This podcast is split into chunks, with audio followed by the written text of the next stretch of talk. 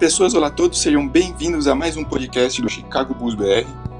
É mais um podcast atualizando vocês sobre a franquia de Chicago, sobre as últimas notícias e ultimamente alguma, algumas coisas inesperadas têm acontecido. Temos uma sequência de vitórias, a equipe está criando confiança. Alguma, alguns dizem que é bom, alguns dizem que é ruim, porque nosso, nossa meta agora é tancar, tentar lutar pelo Zion, tentar é, ter as melhores opções no, no lottery, na loteria do draft, mas estamos aqui mais uma vez, vamos discutir todos esses assuntos sobre troca, sobre a permanência de jogadores e comigo aqui hoje para discutir está, está aqui também o Guilherme, que também faz parte do, da equipe do Chicago Bulls BR, e o Renan, que tem o seu perfil Filho do Jordan 23, arroba Filho Jordan 23. E aí, Guilherme, beleza? Beleza, tudo bem? Ótimo. Que primeira, primeira participação também aqui no podcast, né? É a segunda. A segunda, é. É, a, a outra era aqui, agora que a gente tava ainda. Isso. Perfeito, perfeito. E o nosso convidado, né? Como eu disse, ele é dono, dono do perfil do, do filho do Jordan 23, o Renan. E aí, Renan, tudo certinho? Opa, beleza? Me sinto muito honrado de estar aqui no, ter sido convidado para fazer parte do podcast do Bulls BR. E espero ter uma boa conversa aí sobre essa franquia tão amada por todos nós.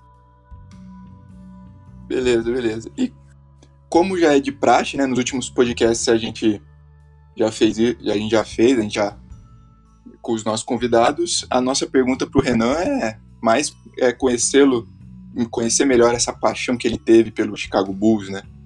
Então, Renan, quando você começou a acompanhar o Bulls, quando é, você acabou se apaixonando por essa franquia, quando que você é, criou esse perfil, esse interesse que você teve de acompanhar com um perfil próprio no Twitter, e também a partida mais memorável, a partida que fica na sua cabeça que você ou você começou a se apaixonar ali ou que você nunca esquece.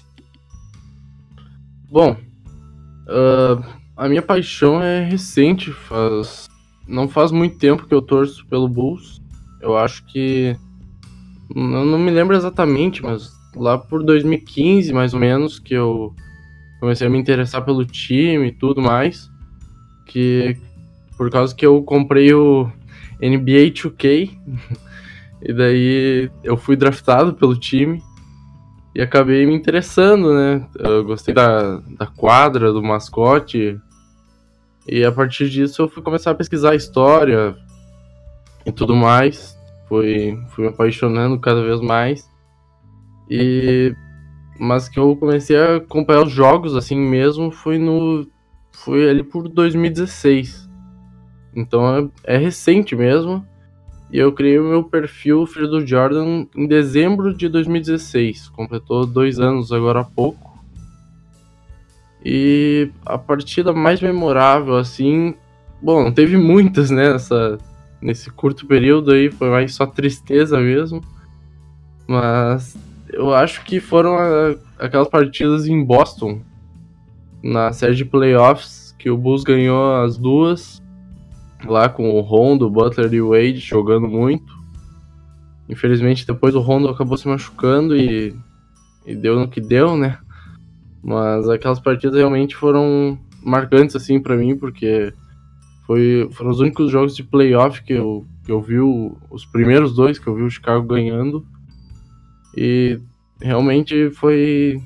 A partir de lá eu sempre me apaixonei ainda mais pelo time, né? Foi, o playoff é outro, outro esporte praticamente. Muito bom, muito bom. É, bom, já vamos começar com os nossos assuntos, né? O primeiro assunto é, de certa forma, um tanto quanto inesperado, né? É uma sequência de vitórias que o Chicago teve, né?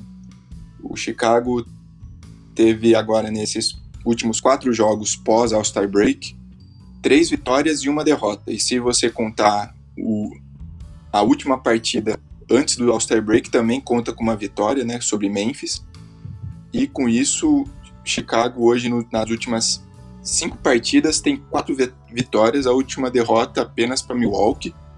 sendo que teve um primeiro quarto muito intenso, muito interessante, conseguindo uma vantagem até de é, dois dígitos sobre Milwaukee, que está lutando pela primeira posição no leste. Depois acabou perdendo o fôlego, né? O, o, banco não é lá essas coisas de Chicago, ainda mais com vários jogadores machucados, o Otto Porter, o Chris Dunn. Então faltou poder de fogo para Chicago manter o nível que fez no que teve no primeiro quarto. Mas tirando essa derrota, vitórias importantes, vitórias é, apertadas, principalmente contra Orlando e Memphis, que contra Orlando foi apenas uma, um, venceu por um ponto, contra Memphis por dois. E a vitória talvez mais importante, que foi a contra Boston, que, como eles chamam lá nos Estados Unidos, a statement win, statement win que é aquela vitória para dar confiança para a equipe realmente mostrar que não é apenas uma equipe de perdedores, não é uma equipe que tá nem aí para li a liga. Lembrando que desse último confronto, Boston ganhou por mais de 50 pontos, gerou a maior derrota da história da franquia. Para falar um pouco desse dessa sequência boa de vitórias, é, o, se for é, pensar pelas últimas cinco partidas, o Chicago Bulls, em questão de eficiência ofensiva, é a terceira equipe, a terceira melhor equipe da NBA nesses últimos cinco jogos, né? Que é aquela é, pontos a cada 100 posses, né? Chicago Bulls tem 115.5 pontos a cada 100 posses de bola. E isso bota o Chicago Bulls nesses últimos cinco jogos como o terceiro melhor ataque, o terceiro ataque mais eficiente de toda a liga. O que vem mostrando isso exatamente com o Markkanen jogando muito bem, com o Lavin também sendo muito importante. O Otto Porter, quando jogou, também mostrou extrema eficiência com bolas de três, com aproveitamento altíssimo, mostrando ser uma, uma peça pode ser construída para o futuro, né? O que vocês pensam sobre esse, essa sequência, sobre o Jim Boylan, né, que se, por enquanto ele é o técnico, a gente ainda não sabe o futuro. O que vocês pensam sobre esse, é, essa sequência de vitórias de Chicago? É, acho que primeiro essa série de vitórias, essa na competitividade do Bulls, ela, ela tá aliada a uma mudança na rotação que, que é muito óbvia, né? Que é a saída do Jabari Parker, que estava jogando na reserva, porque claramente ele não foi capaz de assumir o posto de small forward titular da equipe. E com a chegada do Otto Porter, que é um small forward, e eu tô falando isso desde o dia da troca, muita gente me criticou porque eu gostei da troca, eu, eu achei a troca sensacional pro Chicago Bulls. Que é um small forward titular estabelecido que já com que ainda com 25 anos de idade tem experiência de playoffs, foi um dos principais jogadores de um time que eram o, talvez a terceira ou quarta força do leste há dois anos atrás. E, e ele tá mostrando isso no Bulls. São 20 pontos por jogo, 6 assists e 6, reba 6 rebotes e 3 assists por jogo. E tudo isso porque teve um jogo que ele basicamente não jogou, né? Que foi exatamente o jogo contra o Boston, que ele teve que sair do meio do jogo, e aí as estatísticas, teoricamente, dele estão prejudicadas. Mas o Otto Porter chega, bota 20 pontos por jogo na conta do Bulls. Ele defende muito bem, ele bate de 3. E para mim a chegada do Otto Porter, aliada a um pouco mais antiga titularidade do Robin Lopes, dá um, uma injeção de competitividade nesse time do Chicago Bulls, uma injeção de competitividade que o time precisava, porque uma hora esses meninos precisam jogar para ganhar. E eu acho que não faz bem pro Laurie Marketing, não faz bem pro Zach Lavine ter a bola na mão para chutar a bola para cima, para arremessar e não precisar ganhar jogo. Tem que ganhar jogo. E essas mudanças na rotação estão fazendo o time ganhar jogo e estão fazendo o Lauro Markkinen e o Zach Lavine jogarem de um jeito que hoje eu tô muito otimista pro futuro. E eu acho que muita gente que torce pro Bulls tá otimista pro futuro por causa dessa sequência positiva. Bom, uh, eu acho que não tem muito o que adicionar. Realmente a, o time do Bulls cresceu muito com a chegada do Otto Porter. Ele é um encaixe perfeito com o, com o Lavine, com o Marganin. Agora o time parece que tá jogando com uma vontade de ganhar, tá todo mundo mais. tá todo mundo melhor em quadra mesmo. E eu acho que essa tem que ser a mentalidade. Porque o time pode estar tá lá nas últimas posições, perdendo muitos jogos durante a temporada. Mas eu acho que um time vencedor tem que ter a mentalidade de querer vencer sempre, né? Não, não fazer corpo mole para tentar pegar uma, uma escolha melhor no draft. Eu acho que o time tem que sempre ir com tudo para cima e se der, tem que ganhar quantos jogos conseguir. Uh, o Otto Porter é um cara que é o, um ala moderno hoje na NBA, né? Um 3D. Um cara que arremessa de tudo que é lugar tudo que é lugar e defende muito bem também. Então, eu acho que foi, foi uma boa troca pro Bulls, sim. Ah, adicion... Desculpa. Pode falar, pode falar, pode adicionar. É, adicionando que os rumores antes do dia da troca, além do Bulls estar com o Jabari Parker, que era um encosto que, por mais que pudesse dispensar no final da temporada, conseguir capitalizar alguma coisa em cima do Jabari Parker é maravilhoso os rumores antes do dia da troca diziam que o Bob Portis estava querendo um contrato de 4 anos e 64 milhões de dólares na off-season. É um albatroz, é, é, é, algo surreal pro que o Bob Porter joga, sinceramente. Eu gosto dele, ele bota energia no jogo e ele é um bom reserva. Mas para um cara que é isso, ele é um bom reserva num time que tá tancando e ele vive lesionado. E aí tu, tu mata dois coelhos numa cajadada só, na minha opinião, que é se livrar do Jabari Parker, que tava sendo um problema no Bulls, e boa sorte para ele, parece que ele tá jogando melhor no, no Washington Wizards. E tu te livra de, de ter que competir no mercado por um free, por um free agent restrito teu, que, que é claramente um salário que não condiz com o que ele ganha. Não que o salário do Otto Porter Jr. seja condizente com o que ele joga, mas ele joga muito mais que o Bobby Portis e o Jabari Parker, na minha opinião. Perfeito, perfeito. Só lembrando, como eu disse, né, o, essa, essa estatística de eficiência ofensiva, hoje o Chicago Bulls, na temporada inteira, continua sendo a pior, o pior ataque da NBA nessa questão de eficiência, né?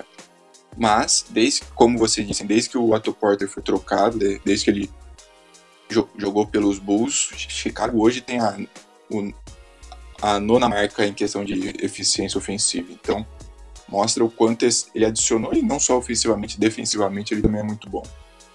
Acho que a gente poderia falar ainda um pouco mais sobre o Otto Porter, né? Até porque uma. É, digamos que foi. Já tá rendendo muitos frutos essa troca, já vem mostrando que às vezes a nossa diretoria acerta, apesar do contrato realmente ser um, uma loucura, né? Um contrato máximo para um cara que ainda não, digamos, não se provou ser um, um cara que vale, vale um contrato máximo, mas aí é outra história, mas o Otto Porter vem fazendo partidas excelentes, incluindo uma contra Memphis que ele teve 37 pontos e um aproveitamento de 80% do, dentro da quadra, né? De 20, de 20 arremessos ele acertou 16, uma coisa simplesmente de outro, de outro mundo que não dá para se comparar, né? que vocês pensam sobre o Otto Porter, sobre esse contrato que temporada a próxima temporada Chicago tá é, tem o controle do contrato dele, mas do contrato máximo dele e na próxima temporada é uma player option também muito alta que provavelmente ele deve aceitar, né? Como vocês veem montar a equipe em volta do Otto Porter, como vocês veem como o futuro de Chicago se baseia em, em Otto Porter, em Larry Marker, em Zach Lavine? É, o passado já mostrou um pouco que às vezes tu, tu pagar um pouco mais do que o jogador, um pouco, no caso, muito mais do que o jogador vale, quando tu tá com o time em reformulação, pode te pagar depois que o jogador pode jogar por desconto. O Golden State tem no elenco um jogador que era caríssimo, o André Iguodala, que hoje joga que jogou algumas já joga temporadas abaixo do preço de mercado dele porque ele recebeu um bom salário. Uh, o Otto Porter tem um contrato que, de 26 milhões nessa temporada e depois ele tem mais dois anos, 27 e 28. O contrato dele encerra em 2021, são 55 milhões de dólares a mais. É muita coisa, mas o, o contrato dele encerra numa free agency em que, para mim, é oportuno pro Bulls. Tem muito free agent, free agent bom em 2021. É um momento em que o Larry Markkinen e o Zach Lavine devem estar entrando no auge de suas carreiras. Eu não vejo problema nenhum nesse contrato do do Otto Porter pro cap do Bulls, sinceramente. E só pra é, é, é, é, surreal o que ele tá jogando no Bulls, assim, tipo, de produção, porque ele fez o career high dele no quarto jogo pelo Bulls. É, eu gosto muito dele. É, eu acho que é, posso sintetizar assim. Ele é novo, ele tem experiência, ele defende, ele chuta de três e, e ele tá jogando muito. Uh, bom, uh, eu não vou negar que eu fiquei um pouco. eu fiquei irritado quando saiu a troca do, do Porter Jr., uh, principalmente pelo salário dele, né? O contrato dele é muito alto. Mas desde o primeiro jogo dele já deu para perceber uma, uma diferença absurda assim no, no entrosamento do time. Porque o time ele caiu como uma luva, principalmente pro Marklin e pro Lavine. Eles estão muito entrosados dentro da quadra. E é como se eles jogassem já há algum tempo juntos e isso que ele só jogou acho que sete jogos pelo time. Então eu tô muito folgado para ele, principalmente na próxima temporada. Eu acho que o Bulls pode alcançar os playoffs até. E bom, e eu acho que o Otto Porter tem sido muito muito bom. Essa troca tem sido muito boa pro Bulls. Perfeito, perfeito. Também, tem também uma estatística interessante, talvez, às vezes até um exagero, às vezes essas estatísticas avançadas que às vezes são tão avançadas que não levam a nenhum lugar nenhum, mas o Otto Porter Jr. é um dos cinco jogadores na NBA hoje que tem mais de 2 metros e tem é, um aproveitamento acima de 30% de bola de 3, 35% de bola de 3 e tem quatro assistências, tem dois roubos, tem um toco. Então, um jogador bem completo. Os outros quatro jogadores, dois são LeBron James e Paul George, dois jogadores que Paul George está lutando para prêmio de MVP, o LeBron James é provavelmente o maior jogador hoje ainda. E os outros dois são o John Eagles e o Chris Middleton, que são jogadores muito importantes para suas equipes, jogadores que são muito queridos pelas suas torcidas, né? Que, que tem um valor muito grande. Eu acho que o Otto Porter se encaixa muito bem nesse perfil, né? Infelizmente ele vem com essa essa questão do contrato dele, né? Como o Guilherme disse, mais de 50 milhões ainda garantidos para ele para as próximas duas temporadas, o que é muito para um jogador que ainda, de novo, ainda não se transformou num All-Star, num All-Star ou num, numa super estrela e muito provavelmente não vai se desenvolver a, a esse ponto, né? Talvez hoje o Otto Porter talvez seja esse jogador que possa quis ser um jogador eficiente, um cara que consegue alargar o campo, consegue esticar com suas bolas de três e às vezes consegue pegar fogo e conseguir fazer 40 pontos numa partida uma vez. Também você conseguiu 37, chegou bem próximo. E uma outra razão dessa boa fase do Chicago tem sido a permanência do Robin Lopes, né? No último podcast a gente até estava dando como quase certo o buyout dele, né? Parecendo que era só questão de tempo, né? O próprio o hoje, né, que é o guru das trocas, o guru dos negócios da NBA, já estava falando que o Robin Lopes e o empresário estavam conversando com a diretoria sobre um buyout, o Golden State tem sido um, a, equipe, a equipe mais interessada nele. Só que ele tem continuado jogando e ele, como um excelente profissional como é, vem cumprindo o seu contrato, vem jogando muito bem, vem fazendo o trabalho sujo como ele sempre fez vem sendo uma voz, como disse, um líder, um cara super experiente que, que ajuda a garotada, que apoia a garotada e, de novo, faz o trabalho sujo, ajuda equipe nesse, nessa parte do campo que às vezes não, a torcida não vê muito, que as estatísticas não pegam muito, mas tem sido muito importante para nós, para o Chicago em geral. Como vocês veem o Robin Lopes, essa, essa parte de temporada, se ele continua ou não, como vocês veem é, não só essas últimas partidas, mas também nas próximas. É, eu acho o Robin Lopes baita do pivô. E eu falo isso há muito tempo também. É, acho que o Robin Lopes foi muito injustiçado pelo Chicago Bulls na temporada passada. Quando o time não sabia o que queria fazer, começou tancando, era a pior campanha da liga, aí o o Mirotic resolveu baixar Deus e resolveu jogar a vida e, e se a gente engrenou, pseudo engrenou, acharam que a gente ia pros playoffs. E aí depois que resolveram tancar de novo, resolveram que iam sentar todo mundo que fazia o time jogar melhor. Entre, entre essas pessoas o Robin Lopes, que para mim foi uma das maiores burradas da temporada passada. O Robin Lopes ano passado era um dos poucos jogadores do Bulls que com frequência acionava o Larry Markkinen. O, se tu pegar a primeira metade da temporada de rookie do Larry Markkinen e comparar com a segunda metade, a diferença é bem grande. A primeira metade da temporada dele é bem mais surpreendente. Assim como o 2019 dele, a parte de 2019 dele, dessa temporada, tá sendo melhor do que a primeira parte, em que o Robin Lopes jogava menos. Uh, ele tem uma influência direta no desempenho dos outros colegas de time, isso é visível. Ele defende, ele se esforça, como tu disse, o trabalho sujo, mas ele é um bom jogador e, e, tipo, não é porque ele faz as coisas de um jeito feio que, que ele não sabe o que tá fazendo, ele sabe jogar. E ele foi peça-chave das nossas três vitórias consecutivas. Ele marcou, se eu não me engano, 17, 25 e 18 pontos nas vitórias. Ele joga muito. E eu acho que é isso. Tipo, não tem muito o que falar. O Robin Lopes faz o time jogar melhor. Assim como alguns outros jogadores fazem o time jogar melhor. Bom, uh, eu também concordo. Gosto muito do Lopes. Eu acho que ele é um, jogador muito importante pro Bulls. E principalmente por, pela temporada passada e por essa, ele tem entendido que o time vai jogar para perder, basicamente. Ele entendeu isso, ele ficou tranquilo, ele uh, tá, ajudou muito o Markley na temporada passada. Nessa temporada ele aceitou ficar no banco para deixar um, um guri de 19 anos, que é o Carter Jr., jogar de titular. Então acho que isso também é muito importante dele aceitar o papel dele e tentar ao máximo ajudar o time. Que eu acho que é isso que ele que é para isso que ele tá aí. E eu gostaria muito que ele ficasse para a temporada que vem também. Eu acho que o Robin Lopes precisava ficar pra temporada que Inclusive, eu era um dos que, além de defender que ele deveria jogar, eu defendia que o Bulls tinha que dar um buyout nele se não fosse pra botar ele pra jogar. Porque eu acho que ele é um pivô bom demais para ficar sem jogar. E como o próprio Felipe disse, se o Warriors queria o cara pra ser, tipo, o pivô reserva ali, quando. pra quebrar o galho do Boogie Cousins e talvez o Lakers quisesse ele também.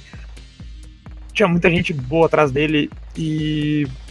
E o cara tava no banco do Bulls porque o Bulls não queria ganhar jogo, sabe? Isso é um pouco. Isso pra mim soa um pouco absurdo. Porque no final da temporada o cara é free agent e o salário dele depende do que ele joga nessa temporada.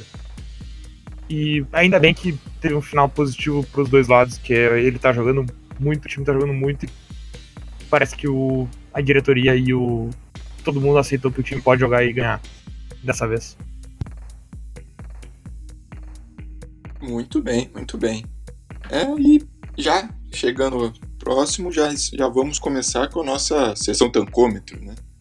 Sessão que foi muito afetada nessas últimas partidas, né? Vitórias, vitórias, vitórias. Pessoa, uh, os, os, torcedores já estavam até mal acostumados, né? Já, já não estavam gostando tanto, queriam tancar, queriam ter escolha, é, queriam ter uma melhor escolha, uma melhor chance para ter a primeira escolha geral, né? Mas Chicago, apesar de tudo isso, continua com a quarta escolha e continua com uma distância ainda próxima de Cleveland, porque apesar de Chicago ter tido uma sequência muito boa de vitórias, Cleveland também ganhou duas partidas né, nessa, nessa última sequência. Então, é, digamos que a distância aumentou, mas ainda está muito próximo entre, entre os dois, né? E lembrando, a, as três piores equipes dessa temporada têm a mesma chance de ter a primeira escolha geral. Não é mais a primeira, a primeira, a pior equipe da temporada tem um 25% de chance de conseguir a primeira escolha geral. Hoje são as três piores equipes, ambas têm a mesma chance de 14% de conseguir a primeira escolha. No caso de Chicago, que é a quarta pior, a chance cai só um pouco, né? São 12,5%, ainda uma chance considerável. Lembrando que Chicago conseguiu a primeira escolha geral com 1,8% de chance e essa escolha virou só o Derrick Rose, né? Só o MVP mais jovem da, da história da liga. É, e também vem dessa sequência de vitórias, mas a distância para o Atlanta, que hoje é a quinta pior equipe, é de quatro jogos. Chicago e Atlanta vão jogar mais duas vezes essa temporada, pode diminuir, pode aumentar essa diferença, mas no geral, como vocês veem essa posição? Provavelmente Chicago talvez esteja um pouco longe para conseguir a primeira escolha, conseguir o Zion.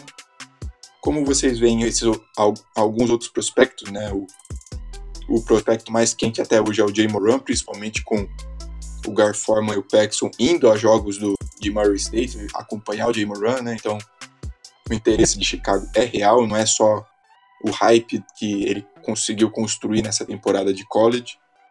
Vocês veem também R.D. Barrett, Cameron Reddish. O que vocês veem sobre outras opções além do Zion?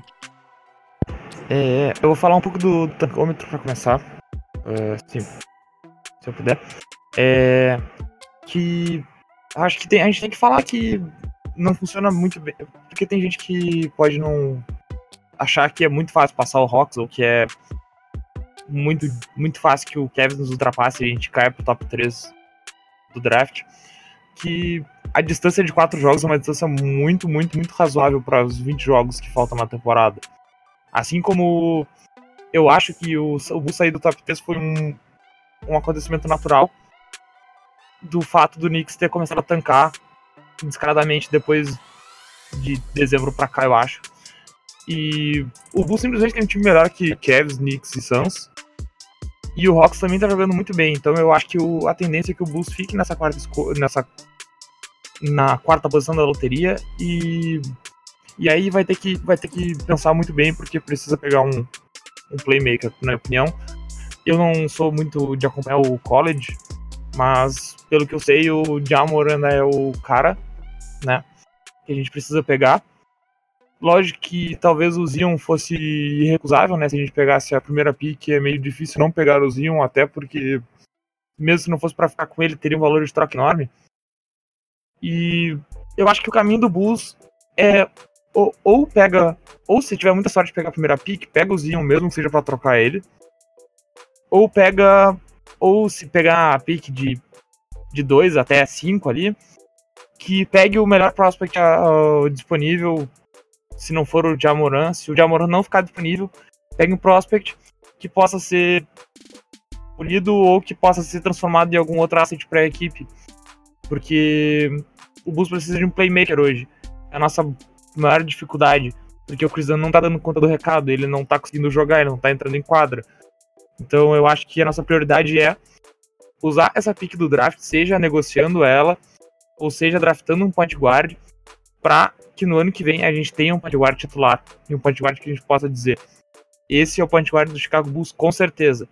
A gente achou, eu achei muito que esse point guard seria o Chris Dunn, e eu me enganei muito com o Chris Dunn. Porque ele joga muito bem, mas ele não consegue entrar em quadra. Uh, bom, eu acho que o Bulls está numa situação muito confortável em relação ao draft.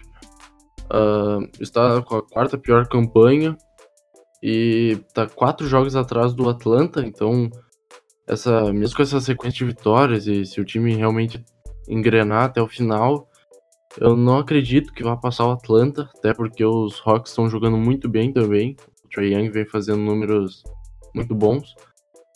E eu também acho que não adianta tancar agora e forçar derrotas, porque os times abaixo do Bulls, o Cleveland e o, e o New York, principalmente, estão tancando descaradamente nesses últimos jogos não vai ser diferente, eles vão, vão perder todos os jogos possíveis.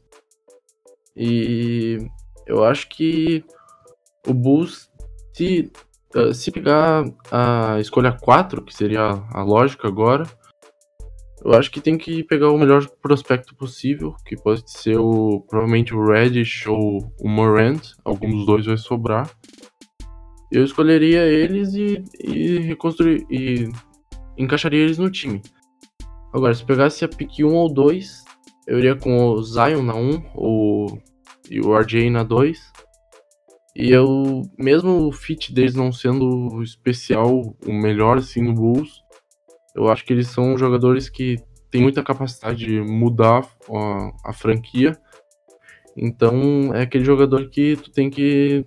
Tu tem ele, tu tem que reconstruir em volta dele. Independente se o teu time. o teu time se encaixa com ele ou não. Bom, e. Então, Bom, para finalizar, realmente eu acho que o Bulls está numa situação muito confortável. Eu acho que tem que tentar continuar ganhando os jogos e ser o melhor possível nesse final para desenvolver até o Markkinen e o Lavine, que estão num, numa sequências muito boas. O Mark tem, por exemplo, a melhor fase da carreira dele agora. Muito bem, muito bem. Lembrando. É... Tá... Pode falar, pode falar. É, só sobre, sobre essa posição confortável do draft. É, o, o, a diretoria do Sacramento Kings, por exemplo, era considerada a diretoria mais bagunçada da NBA por muito tempo e muita gente sempre repetiu isso. E eles fizeram um dos momentos mais sóbrios da história do Kings nesse último draft, que foi incrivelmente passar o Luca Doncic no draft. E é isso que eu e é isso que eu falo quando a preocupação do Bulls tem que ser começar o ano com um point guard, que é o Sacramento Kings acreditou que o seu point guard era o era o De'Aaron Fox e o seu shooting guard era o Buddy Hield. E o Kings não achou que o Luka Doncic valeria reformular todo o elenco. E hoje o, o Kings tá brigando pelos playoffs, o De'Aaron Fox e o Buddy Hield estão jogando muita bola. E, e eu acho que hoje o, o front office do Bulls tem que ter essa sensatez e enxergar que hoje a gente tem um elenco em que a gente tem quatro titulares absolutos abaixo dos 25 anos. O menos absoluto ali seria o, o Otto Porter Jr. pro ano que vem, mas o Michael Carter Jr., o, o Laurie Markkinen e o Zach Lavine, eles são titulares da equipe. E todos têm 23 anos ou menos. Então, eu acho que o Bulls tem que, tem que focar nessa off-season pra, se não pegar o Zion Williamson, começar a temporada com um point guard, que vai fechar esse time titular. E um point guard bom. Porque com, com a pique que a gente pega nesse draft, a gente consegue. A gente consegue trazer um point guard muito bom para Chicago. E é isso que eu quero ver, porque eu quero ver esse time nos playoffs ano que vem. Muito bem, muito bem. Essa questão do point guard tem, uma, tem, tem sido uma questão nos últimos tempos, né? Já falamos aqui que talvez o, o Paxson e o Garfon vinham procurando na, né, no último período de trocas, né? Talvez um, um point guard mais experiente, talvez até um Rick Rubio, né? Já que Utah talvez pensaria em mover ele para algum valor mais importante e tal. Mas esses jogadores mais experientes, para dar uma certa concorrência o Chris ele conseguiria evoluir, acabou não conseguindo e parece que Chicago está pronto para é, trocar de armador, né? trocar de point guard hoje. O Chris Dunn, de novo, excelente defensor, vem contribuindo muito defensivamente, mas é hoje o ponto fraco, infelizmente. Né? A gente vê uma equipe uma equipe, como o Guilherme disse, com quatro titulares e mesmo com o Carter Jr. machucado, o Robin Lopes tem feito muito bem seu papel. E o Chris Dunn, infelizmente, não atingiu a expectativa que talvez Chicago teria quando trocou ele pelo Jimmy Butler, né? Infelizmente não conseguiu desenvolvê-lo para se tornar um armador útil na NBA, né? E hoje a gente vê as principais equipes, todas elas sempre com algum armador algum armador de alto calibre, né? Principalmente o Golden State Warriors com Curry, né? Mas vamos ver, né? Vamos ver como vai sair. O Jay Moran é hoje o principal nome, né? Principalmente nessa posição de armador. Zion é a escolha definitiva, RJ Barrett é provavelmente a segunda escolha, então tem muita água para rolar novamente, como o Guilherme disse. Quatro jogos de diferença num total de 20 partidas é uma diferença considerável, mas apesar de Chicago ainda jogar duas vezes com Atlanta. Então, provavelmente Chicago deve continuar com essa quarta pior posição e torcer para as bolinhas sem favoráveis. Já foi uma vez, não custa nada sonhar que possa ser de novo. Né? O segredo é não ganhar as duas do Hawks.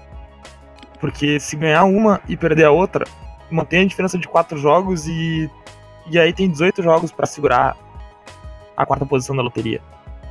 Isso nem é tanque, porque eu acho que o Bulls realmente vai perder um dos jogos pro Hawks, do jeito que o Hawks tá jogando. O Trey Young tá fazendo uma. Fez um mês de fevereiro agora de 20, 24 pontos e 10 assistências. Ele tá jogando muito, ele tá carregando o time. Isso é uma, isso é uma derrota natural que eu acho que vai acontecer. Vamos dividir. Vamos dividir as vitórias e no final das contas vai ter 18 jogos para tirar 4, é muita coisa. Muito bem, é, tem razão, né?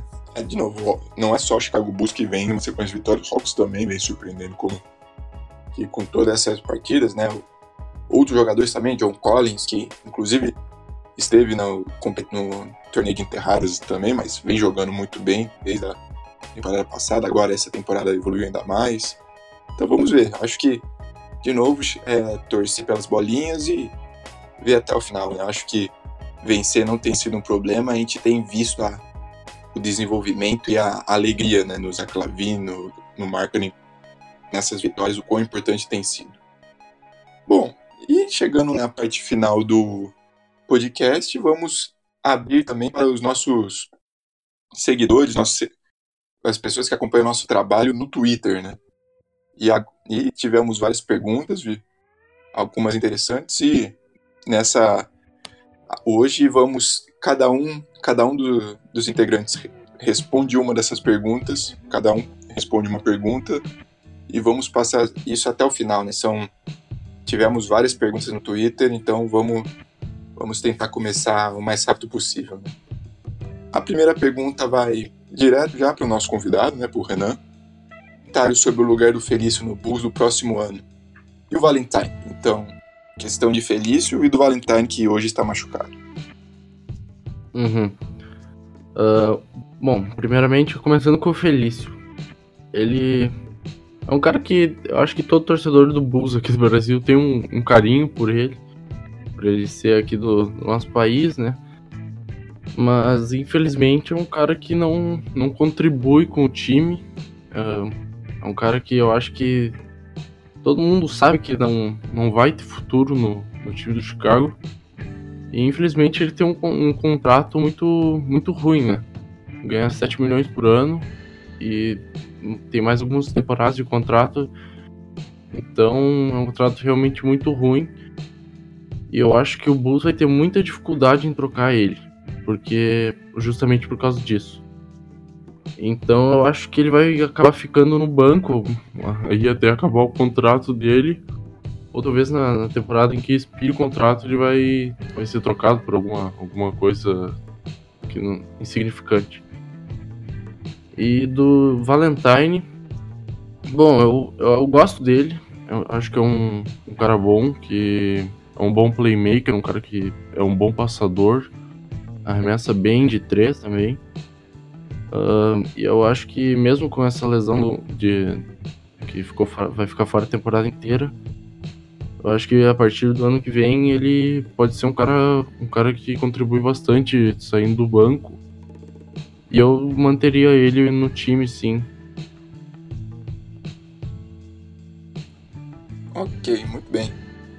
A próxima pergunta, aí vou direcionar para o Guilherme a pergunta é do Jerry Saibot. Nós temos chance de chegar aos playoffs? O Jerry claramente ativou o modo empolgou, Guilherme. Se você quiser responder também. Olha, se ele tá falando na temporada que vem, eu acho que sim. Inclusive, eu tô muito empolgado e acho que vai chegar. Agora, se ele acha que ele vai chegar nos playoffs nessa temporada aqui, eu tenho uma coisa para falar para ele. Pera aí, deixa eu olhar aqui.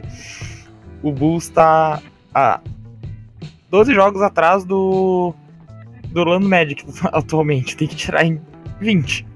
Se ele acha que dá, vamos embora, né? Eu acho que essa não tem mais o que responder, na verdade. É, é, como você disse, faltam 20 jogos na temporada e são 12 jogos de diferença, então. E sem falar que tem outras equipes no páreo, né? Na nossa frente, né? Então teria que ter uma sequência de derrotas absurda, né? Não só Orlando, mas Washington, Detroit, a própria Atlanta, né, que a gente tava falando sobre se a gente sobe pra quinta, quinta pior, né? Então. É. Ia ter que ganhar as 20. Exatamente, né? Então. E torcer. Tem que falar que eu acho que. E torcer. A tabela do, de Chicago não é das mais difíceis, mas mesmo assim é um pouco improvável. É. Muito bem. A próxima pergunta agora é do Thiago Texa. Esse, esse já não tá no modo do, do Jerry, né? Mas a pergunta é a seguinte: o Bulls voltará a disputar um playoff algum dia? Olha, Thiago, acho que, assim, definitivamente vai. Isso a gente, a gente vê na NBA, o próprio Guilherme falou, o Sacramento Kings foi uma piada por tantos anos na NBA e hoje está lutando por playoff. Tem uma equipe muito interessante, não só para essa temporada, mas para a próxima. E Chicago, apesar da diretoria, tem acertado nos drafts, né? Acertar o Markkanen e o Wendell Carter Jr. com a sétima escolha geral tem, foi muito boa. O Lavine, eu tenho algumas questões ainda com o contrato dele, ainda acho. Quer dizer, ainda não não ainda não engoli direito, né? Mas aí é um ponto meu. Mas Zé Clavin tem calado minha boca nessas últimas partidas e tomara que continue calando, né? Então, eu, como o Guilherme disse, para a próxima temporada eu acho que é bem possível. Sem falar que hoje o oitavo colocado é Orlando Orlando e o sétimo é Charlotte, e ambas as equipes estão com um aproveitamento abaixo dos 50%. Então é bem possível o Chicago conseguir playoff a próxima temporada, se conseguir ajeitar o time, se conseguir uma peça ou outra, um veterano que possa contribuir, possa ajudar essas, eh, essa equipe a evoluir, né? O próprio Otto Porter Jr. tem experiência de playoff. Eu acho bem possível Chicago algum dia e quem sabe até a próxima temporada lutar por playoff. É, completando a tua resposta, Felipe, é, eu acho que vai depender muito de como vai ser feita a montagem do elenco ano que vem. Se vai ser um elenco de reconstrução ainda ou se vai ser um elenco competitivo. E se for um elenco competitivo, em que por exemplo, a gente segura o Robin Lopes e. E olha o Wendell Carter Jr. Tu é muito talentoso. Eu acho que o Wendell Carter Jr. é o. É o melhor defensor desse draft, defensor de garrafão. Ele é sensacional. Ele tem 19 anos e ele joga de pivô na NBA, é de outro mundo. Mas tu vai ter que ganhar titularidade jogando bola e tu vai ter que ganhar titularidade jogando mais bola do que o Robin Lopes. E é, não é que não tem, eu acho até inclusive que ano que vem talvez ele já seja um jogador melhor que o Robin Lopes. Mas se vai tentar o playoff, tem que montar um elenco, tem que trazer jogadores que sejam de fato veteranos de playoff. Porque, por exemplo, os veteranos do Bulls esse ano eram Justin Holiday e jogadores desse calibre. E Justin Holiday era tipo um dos veteranos. O Jabari Parker era quase um veterano no elenco. São jogadores que não têm calibre de playoff. E o, o Robin Lopes, por exemplo, é um jogador que já tem mais experiência de playoff. Mas eu acho que isso depende muito da montagem do elenco do ano que vem. E a gente tem que ver que abordagem que vai tomar. E eu não acredito que o Robin Lopes fique no Bulls ano que vem. Minha opinião. Muito bem, muito bem. Próxima pergunta, vou direcionar de novo para o Renan. É, do Pablo Monteiro. Se o Jay Moran, Barrett e Zion não sobrar, quem você iria, Renan? Hum, eu iria com o Cam Reddish porque eu acho que é um cara que, mesmo sem estar tá impressionando nessa temporada, ele está se escondendo atrás do Zion do, e do RJ.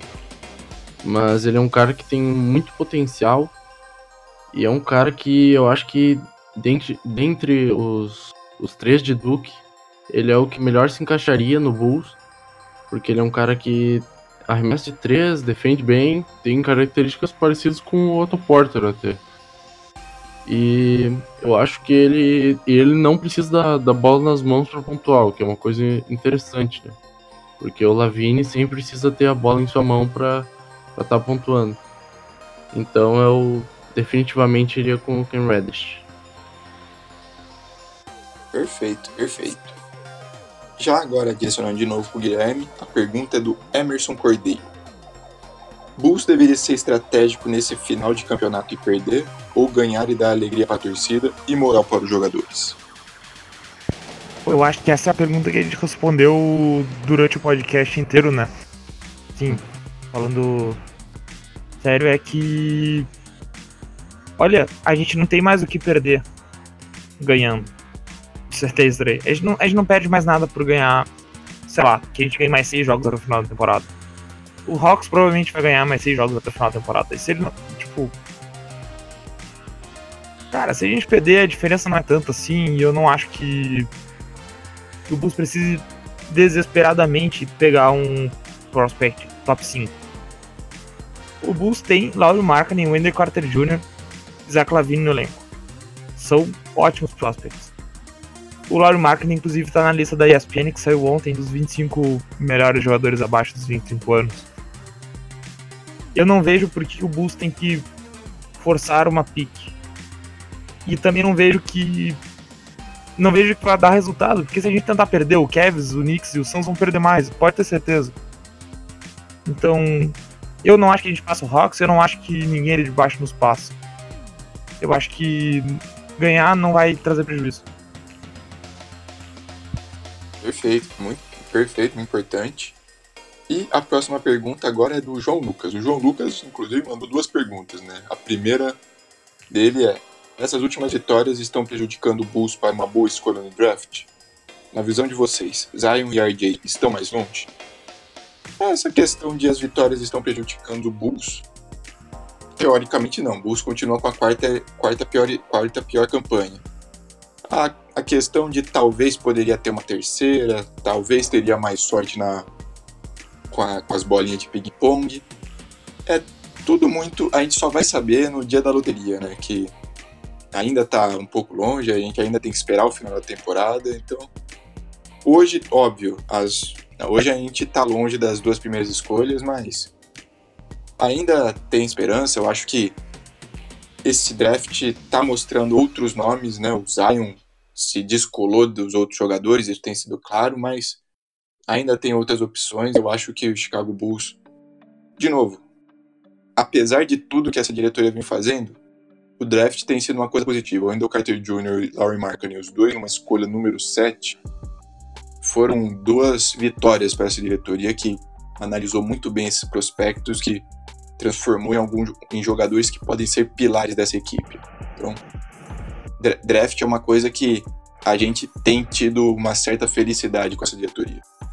Uh, e uma coisa sobre a loteria que tu tocou no assunto é que com o novo sistema de loteria é assim, ó, eu, é quase garantido que uma das uma das três ou quatro melhores piores campanhas da liga vai perder muito, muita colocação no, na hora da loteria ali, porque as, as porcentagens estão muito mais distribuídas. Até pouco tempo atrás, uh, as três primeiras escolhas tavam, eram quase que garantidas no top 5 ali as, as três piores campanhas. E hoje não é bem assim. Então, se na loteria o Bulls der muito azar e cair na oitava posição, que eu acho que é a pior possível pra gente atualmente, não estranhe. Pode acontecer. Porque a loteria tá bem diferente. Inclusive, a gente já teve azar na loteria ano passado, como que, quando o Kings, que tava na nossa frente, foi sorteado na escolha número 2 e a gente caiu uma, uma pique para trás. Perfeito, perfeito. É como eu disse na sessão tancômetro, né, mudou completamente. Antes a pior equipe tinha 25% de chance. Hoje as três piores equipes, cada uma tem 14% de chance. Então tá muito mais equilibrado.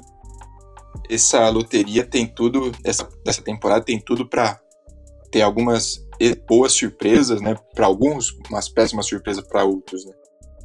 E a segunda pergunta do João Lucas, aí eu, eu mando pro Renan é: vocês acham que o Bulls terá uma boa temporada no que vem ou iremos sofrer mais um pouco? Bom, uh, baseado nesse final de temporada, eu acho que o Bulls vai ter sim uma boa temporada. Eu até esperaria uma uh, posição 8, talvez, pegar uns playoffs. Porque eu acho que o time encaixou muito bem o, o trio Lavine, Porter e, e Marketing. Eu acho que com a volta do Valentine, do Carter Jr., uh, um novo, novo armador, uma talvez uma escolha do, do draft. Temos também a pique de segunda rodada, que pode vir algum jogador interessante. O, o Hutchinson também vai voltar. Eu acho que o Bulls vai ir com a mentalidade para ganhar mesmo. E eu acredito que possa sim ter uma, uma temporada boa de playoffs. Muito bem. E a próxima pergunta agora para o Guilherme, do Nação Utah Jazz. E aí é sobre a troca do Otto Porter Jr. que a gente já falou no podcast. Bob Portis por Otto Porter foi uma troca boa, porque o Bob parece ser uma versão muito mais econômica do Otto e com mais potencial. Com mais potencial eu eu posso concordar. Mas o Bob Portis tem dificuldade para permanecer em quadro, ele se lesiona muito.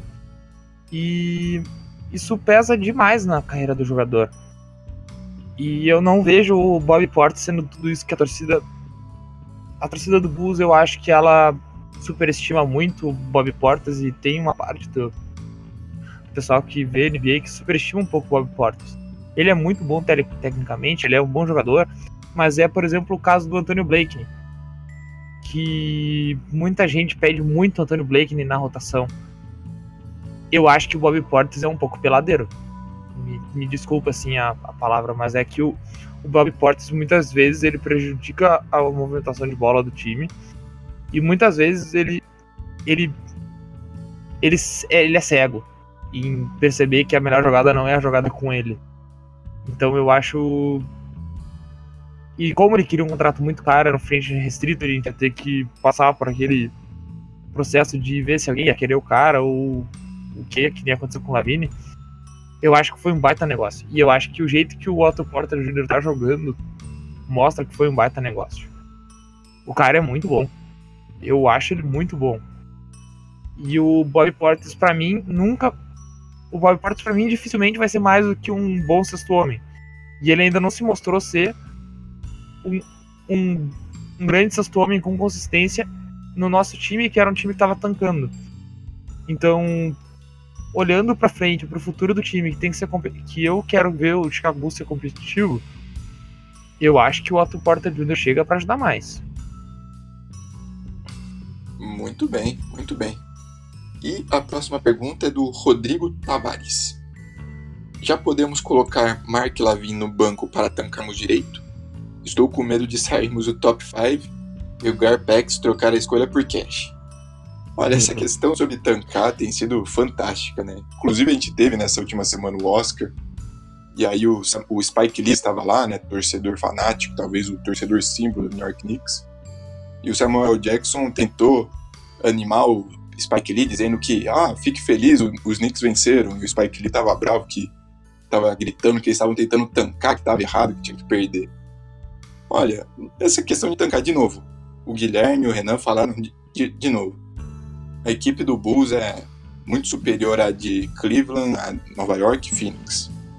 Eu acho que tirar o Markkanen e o Lavin só prejudica porque são jogadores em desenvolvimento ainda, são jogadores que precisam de, de tempo de quadra, eles são jogadores que precisam aprender, digamos assim, na marra, que precisam aprender o jogo, né? Não pre precisam aprender como é, movimentações e tudo mais. Então acho que não é o caso do, por exemplo, Rob Lopes, que é o jogador mais experiente, que é o jogador que talvez não, não seja tão útil assim para o futuro. O Markkanen e o Lavine ainda são jogadores em desenvolvimento, ainda são jogadores em evolução. Então, eles têm que jogar, eu acho. Não tem essa questão de, ah, a gente tem que tancar, a gente tem que perder mais, né? No final, o Phoenix vai perder o tanto quanto, Nova York também, então talvez não vá, não vá fazer a, tanta diferença. E, de novo, de novo, a de Garpex tem feito bons trabalhos no draft. Conseguir um jogador como Larry Markkinen na sétima escolha geral não é todo dia que se consegue. Tudo bem que teve o Donovan Mitchell, que tem sido fantástico também, mas ter um jogador desse nível na sétima escolha é um mérito enorme pro, pro Garpex. A próxima pergunta, aí vai volta pro Renan, é do Rodrigo.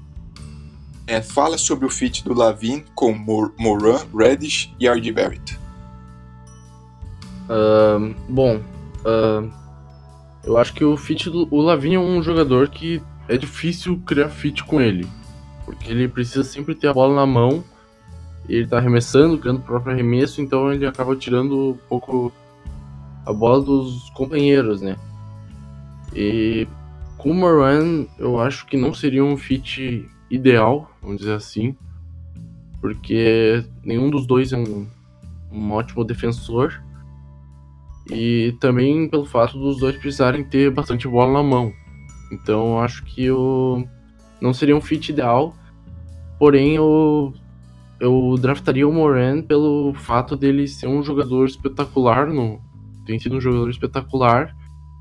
E simplesmente por ele ser um, o melhor talento disponível, vamos dizer assim, eu, eu draftaria ele.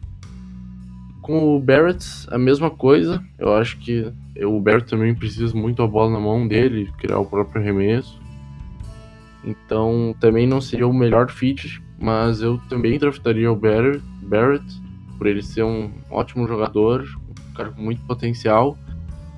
E o Reddish é um cara que eu, eu acho que eu já tinha falado antes que é um cara que se encaixaria muito bem no jogo do Lavine. Um cara que não precisa ter a bola da mão para pontuar, é um bom defensor. Então, eu acho que é basicamente isso. Perfeito, perfeito. Agora temos também de novo duas perguntas, né? O Anderson Araújo mandou duas. A primeira vai ser para o Guilherme. Você renovaria com o Rolo, o Robin Lopes, por um contrato mínimo de veterano ou iriam buscar seu irmão dele na free agency? E ele ainda adiciona outros nomes além do Brook Lopes, né? Thomas Bryant, William Kalstein, Ivica Zub ou Ivica Zubat. Qual desses três você prefere? Eu não buscaria. Vou na, na free agency para ser titular. Eu acho que se, se quer manter o Robin Lopes, tu mantém. Inclusive, eu vou falar uma coisa aqui que muita gente vai discordar e vai achar que eu sou doido. Mas se tu quer montar um time para ganhar um campeonato, e se tu quer um pivô titular que vai fazer de tudo um pouco para ti dentro de quadra e que não vai exigir a bola, e se tu quer o melhor jogador disponível, na verdade, porque eu realmente acho que ele é o melhor jogador, o Robin Lopes é melhor que o Brook Lopes. E é tipo. E, eu, e, e isso se acentua muito no, nessas últimas duas temporadas em que o Brook Lopes veio, se foi colocado num papel mais role player. Eu acho que o Robin Lopes hoje é mais jogador que ele e eu não trocaria o Robin Lopes pelo Brook Lopes por nada. Porque eu acho que o Brook Lopes provavelmente sairia mais caro. E eu renovaria sim com o Robin Lopes. Inclusive, eu renovaria com ele pelo que sobrasse no cap. Eu acho que ele é um jogador que merece um pouquinho mais do que o contrato mínimo de veterano. Entre os outros que o. que o nosso amigo ali mandou, eu acho que o mais interessante é o Willie Cauley-Stein, pelo fit.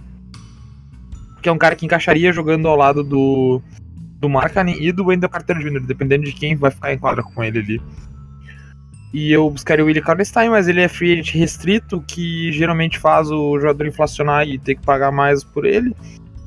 Inclusive o, o Kings teve que fazer uma oferta de 20 milhões de dólares pro Lavine que a gente igualou e ficou com o Lavine. Então a minha resposta é essa. Sim, eu renovaria com o Robin Lopes. Não, eu não trocaria o Robin Lopes pelo Brook Lopes na Free Agents. Porque eu acho o Robin Lopes um jogador mais útil para uma equipe hoje. Uh, e dos três, o Willie Stein. Sem dúvidas. Talvez o Ivica Zubat eu acho que tem que ver mais como ele vai jogar, continuar jogando, porque eu acho que ele mostrou muito pouco. Mas é essa, essas são as respostas, na verdade. Ok, muito bem. E a segunda pergunta do Anderson é: se tivesse que escolher entre trazer o D-Rose ou o D'Lo, de Angelo Russell com contrato máximo, quem escolheria? Olha, com contrato máximo, nenhum dos dois. Honestamente, apesar do, da paixão que a gente tem por Derrick Rose, por ele ter finalmente voltado a, a ser um jogador útil na NBA, né? Não, óbvio, não voltou ao nível de MVP, mas é um cara que tá há anos sofrendo com lesões, sofrendo com seu corpo e conseguiu essa volta por cima. Mas sinto muito, né? Não, não, não pode ter um contrato máximo. O DeAngelo Russell tem sido um jogador de muita qualidade que eu tenho gostado muito essa temporada. O cara que tem decidido jogos por Brooklyn, tem deu aquele salto né, de produtividade, se transformou nesse jogador decisivo, nesse armador do futuro que Los Angeles sonhava quando selecionou ele, né? Mas mesmo assim, eu acho um contrato máximo ainda sim seria um pouco de exagero. Se as pessoas é, reclamam do, o contrato máximo do Otto Porter Jr., o D'Angelo Russell também eu, ach, eu, eu acharia um exagero. Apesar de que Chicago Bulls, se tivesse que trazer os dois, nenhum dos dois poderiam assinar o contrato máximo, porque se não me engano, Chicago não tem espaço hoje para assinar o contrato máximo, no caso para jogadores fora do, da franquia, né, free agents. E o deal, como, como o William Kallenstein é, como o Guilherme falou do William Kallenstein, é um free agent restrito, ou seja, Chicago pode dar um contrato altíssimo para o DeAngelo Russell, é uma posição carente nossa, mas Brooklyn pode muito bem cobrir essa oferta como a gente fez com o Zé Clavin. Então, também não seria nenhuma certeza que a gente conseguiria o, o Dilo para a próxima temporada? É, o D'Angelo Russell com certeza vai receber um contrato máximo essa temporada. Pela temporada que ele tá fazendo, eu não, não eu não tenho nenhuma dúvida que o que o Nets vai acabar pagando o contrato máximo para ele. Então eu acho que não adianta nem sonhar em entrar no páreo. O Derrick Rose acho que seria legal pela nostalgia ter no time, mas ganhando pouco. Perfeito, perfeito. Hoje ele ganha né, o, o mínimo dos veteranos, né? Então acho que ele tem um, claro, ele tem um espaço nessa equipe do Bulls. O Bulls tem um, ainda um banco bem frágil, né? Então mesmo que ele não seja titular, ele seja, vocês tomem assim, trazer o D-Rose seria fantástico mesmo. A próxima pergunta, aí voltando pro Renan, é do Danilo Menezes. O que esperar da off-season? Aí não só draft, mas também em questão de free agency. Bom, uh, eu acho que o Bulls vai, vai tentar um armador uh, veterano, como já foi, já tiveram rumores que talvez ia atrás do Ricky Rubio ou do Darren Collinson. Eu acho que o Bulls vai atrás de um armador veterano uh, por um contrato baixo. E eu também esperaria talvez um ala pivô, talvez até o Taj Gibson, por que não, né? Voltar para casa aí, eu acho que ele seria bem útil saindo do banco. E também se eu espero que renovem com o rolo, mas se não renovarem também certamente vão atrás de um, de um outro pivô reserva. Mas, mas eu acho que, que se o rolo quiser, tem o Bulls vai não vai ter dúvida em, em dar um contrato para ele porque ele tem sido muito importante, principalmente nesse final de temporada agora. Muito bem, muito bem. A próxima pergunta é do Samuel Soares. Aí vai para o Guilherme. Quem deve ser o franchise player do Bulls? Larry ou, Ma ou Lavi? Larry Markkinen. Para mim isso é inquestionável. E eu acho que eu sou um pouco conhecido conhecer corneteiro do Zach Lavine, mas qualquer um que tenha visto o Chicago Bulls depois do ano novo consegue enxergar quem é o cara que de fato manda nesse time. O Larry Markkanen para mim ele é o ele é um superstar. Ele é o nosso franchise player e certeza. Eu acho eu nem sei porque eu me alonguei tanto nessa nessa resposta na verdade, porque para mim é bem simples. É bem fácil de ver quem é o franchise player. E me desculpa, Zé Clavini, eu ainda não tô convencido que ele pode ser um franchise player. Eu ainda não tô convencido que num time que vai brigar pelo título, o Zé Clavini possa ser mais do que o terceiro melhor jogador. O Larry Markkinen, eu tô convencido que ele pode ser o primeiro ou o segundo. Muito bem, muito bem. E agora a próxima pergunta é do Esdras Oliveira. Dan já está descartado? Apesar de defender muito bem, vocês não acham que nem todos os nossos jovens viraram super estrelas, mas mesmo não virando podem ser úteis? Lembrando que não dá para todos fazerem 20 ou 30 pontos por jogo. Esse é um ponto muito interessante. Né? Geralmente, nesse processo de tank, o Philadelphia mostrou isso. Né? Geral, é tentar o máximo de jogadores disponíveis, é, é tancar, é perder realmente de propósito e conseguir uma maior quantidade de é, assets, como eles chamam, de bens, né? Que aí seriam jogadores jovens com contratos acessíveis, né? Então chegou um momento que o Sixers tinha Jalil Okafor, Nerlens Noel e Joel Embiid no mesmo time, uma coisa que chegou até a beirar o absurdo também, né? Então chegou esse exagero. Mas eu, eu entendo essa questão do Chris Dunn, eu acho que, de novo, é um bom defensor, como, como disse, não tem sido muito útil, nem todos os jovens jogadores vão realmente evoluir, vão ter a, essa curva de evolução e se tornar um jogador super útil, um jogador que pode, possa ser um dos principais da franquia, né? Então, alguns, infelizmente, alguns jovens não vão conseguir fazer essa evolução, atingir essa evolução. A questão é, essa, é saber o quanto o Dan quer aceitar um papel menor, quanto ele está disponível para isso, ele está que a mentalidade dele, ele que foi escolha top 3 no seu draft, né? Top 5, perdão. Então, vamos ver como pode acontecer, como pode ser, né? Agora no futuro. Acho que a questão não é nem se o Dunn joga bola, se o Dunn não joga É lógico que ele joga Ele tá no terceiro ano de NBA e as médias dele sendo até piores que a do ano passado, mas é. Ele tá fazendo 11 pontos e 6 assists, e 6 assists por partida. E isso, isso num time que já tem dois pontuadores de alto volume, eu acho que é um, é um point guard titular. De fato. Só que ano passado ele perdeu 30 jogos da temporada. E nesse ano ele já perdeu basicamente 20 jogos. É muita coisa. E ele tá no ritmo para perder mais jogos, inclusive porque ele, eu acho que ele ainda tá lesionado. Então acho que a questão do Cruzão não é. Eu acho que ninguém acredita no potencial dele. Eu acho que tá faltando entrar em quadra, né? É como o, o Dante Exxon no Jazz. O, Jazz. o Jazz abriu mão do Dante Exxon uma hora, tipo. Tem que mover, tem que girar. Tem que andar a fila porque precisa de um jogador para entrar em quadra, né? Exatamente, perfeito. Bom, já estamos chegando no finalzinho, ó, as últimas perguntas. A pergunta para o Renan, da Duda Pereira. Quanto o Bulls teria para gastar em um point guard de alto nível? Aí, questão de off-season e de salary cap. Uh, bom, é que depende do que, ela, o que ela chamaria de alto nível, né? Mas eu acho que o Bulls não, não tem basicamente chance nenhuma de pegar, sei lá, um point guard All-Star ou algo do tipo, eu acho que tem uma chance considerável de pegar um, um point guard mais veterano, um cara que já está sendo auge, mas que ainda consegue contribuir em alto nível.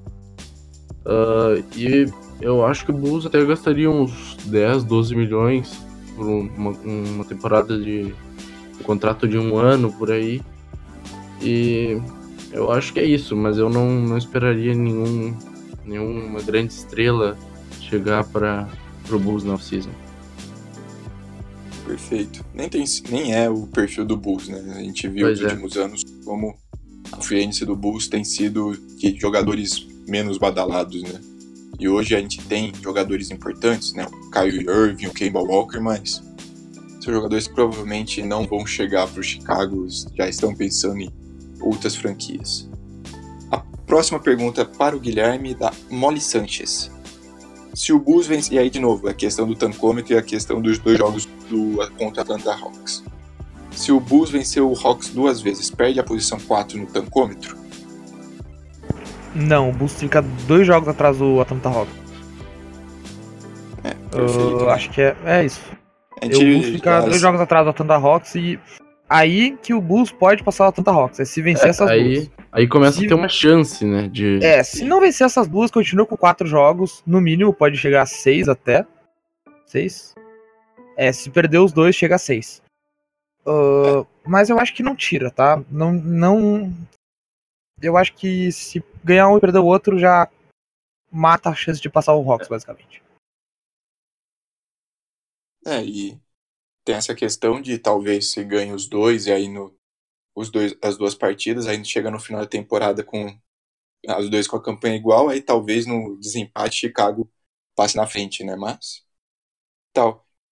De novo, ganha uma, perde uma, Chicago continua com a quarta escolha geral mesmo. E a última pergunta, essa é do Thiago Farias. Vale ou não, vale ou não vale a pena investir no Rosier caso não draftemos um guard? Se sim, até qual valor? Olha, eu eu não sou um cara fanático por Terry Rozier, me surpreendi positivamente, achava que era um jogador muito útil para Celtics, mas aí, de novo, até, aí vale até quanto pode pagar. Vamos ter uma free si provavelmente muito louca, né? Porque temos muitos nomes, de novo, Kevin Durant, Kyrie Irving, Kawhi Leonard, mas também temos muitas equipes abrindo espaços gigantescos no salary cap, né? Os Knicks vão ter espaço para dois contratos máximos, os Clippers vão ter espaço para dois salários máximos, o Lakers vai abrir espaço para um salário máximo. Então, vai, pode chegar um momento em que alguns desses contratos sejam incrivelmente inflacionados. E depender de como for a temporada, os playoffs do Rozier, a gente lembra a temporada passada como o Rozier evoluiu, como tornou um jogador que todo mundo queria, que era um cara que todo mundo de repente começou a conversar com o Ainge, com o Celtics para trocar para ele, times que não tinham point guard defini definido ainda. A questão, acho que, de novo, no valor que o point guard, né, talvez mais experiente, o Rozier, não chega a ser esse entrar nesse perfil, mas talvez desse de 12 milhões, 15 milhões, para mim estaria de bom tamanho.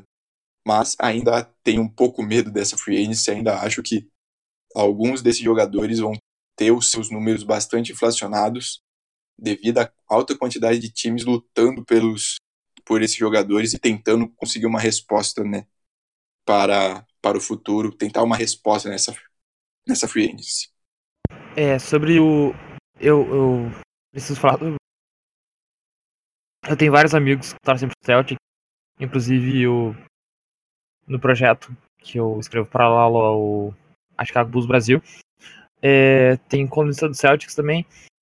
E olha, sinceramente, eu não eu não contrataria para ser peça-chave do elenco nenhum dos jovens jogadores do Celtics que não fosse o, Jalen, o Jason Tatum. Esse elenco do Celtics é extremamente problemático. E o Terry Rozier é um dos mais problemáticos desse, desse, desse bando. É, o Terry Rozier no início do ano ele encrencou porque ele queria ser titular. Sim, ele queria ser titular do Kyrie Irving por causa dos playoffs que ele fez. E ele é um dos, ele é um dos desses jogadores que está sendo responsabilizado, está sendo considerado os culpados pela implosão do vestiário do Celtics. E eu acho que o que o Bulls menos precisa hoje é um jogador novo que acha que precisa ter a bola mais do que precisa e que pode impedir o nosso vestiário. É tipo, me permitindo discordar de ti que eu eu não iria atrás do Terry Rozier. Muito bem, muito bem. E com essa pergunta a gente acaba encerrando mais um podcast do Chicago Bulls BR. Agradecendo ao Guilherme, agradecendo ao Renan também. É, Renan, foi um prazer estar com você, foi um prazer você estar, participar com a gente desse podcast, desse projeto novo do Chicago Bulls BR. Recado final, considerações? Bom, queria mais uma vez agradecer muito a oportunidade de estar aqui podendo dar as minhas opiniões e bater um papo. Uh, gostei muito aí da conversa e eu adoraria se me convidassem mais vezes. Me sentiria. Eu com certeza aceitaria de novo. Perfeito, perfeito. Assim como digo com todos os outros, né? Como você disse, a porta está sempre aberta, a gente vai recebendo, né? Chicago Bulls é uma franquia com vários torcedores, né? Teve só o Michael Jordan, né? Teve só o Derrick Rose também nessa nesses últimos anos também, então. E também agradecer ao Guilherme, né? Aqui, mais um podcast também, com considerações, algum recadinho. É, eu queria agradecer por estar no podcast novo. Eu, eu me mudei no mês passado. Morava numa casa que eu tinha um quarto silencioso e eu podia gravar de boas. E aí, agora que eu consegui equipamento para gravar, eu vou conseguir gravar com mais frequência. Então pode chamar mais. Eu queria aproveitar para agradecer pela oportunidade e falar pra galera dar uma conferida. Aliás, o Renan esqueceu de pedir pra galera conferir a, a página dele, né? Conferir o, uhum. o Twitter dele. E pedir pra galera conferir o esportestamassa.com.br também, que é um projeto paralelo aí, que a gente tá tentando tocar, mas que a gente tá tocando aí, que é um projeto de ter um colunista sobre cada franquia da NBA. E agradecer pra uh, pedir pra galera seguir a Chicago Bulls Brasil no Twitter, no Facebook e acessar nosso blog que é busbrasil.wordpress busbr.wordpress.com, né? E aí é isso. Acho que é basicamente. Muito obrigado e espero voltar no próximo ou em algum próximo. Perfeito, perfeito. É, Renan, de novo, é como o Guilherme falou, né? Seu perfil é o, é o filho do Jordan, certo? É. Arroba filho do Jordan 23. Muito bem, então Recado dado a todos. Agradecer mais uma vez o Renan, agradecer mais uma vez o Guilherme e também agradecer a você que está ouvindo com a gente, confia no nosso trabalho, mandou perguntas, que tem interesse nos nossos, nos nossos temas, tem interesse nos nossos trabalhos. Então continue assim, a gente vai continuar produzindo é, conteúdo, a gente vai continuar mantendo informado sobre essa franquia, porque é, é uma paixão que não dá para mudar, né? Tem vamos até o fim, porque uma hora a gente vai recolher os louros, uma hora a gente vai estar por cima, né? Como a gente teve com o Michael Jordan, quem sabe. Então é isso, agradecer mais uma vez e até a próxima.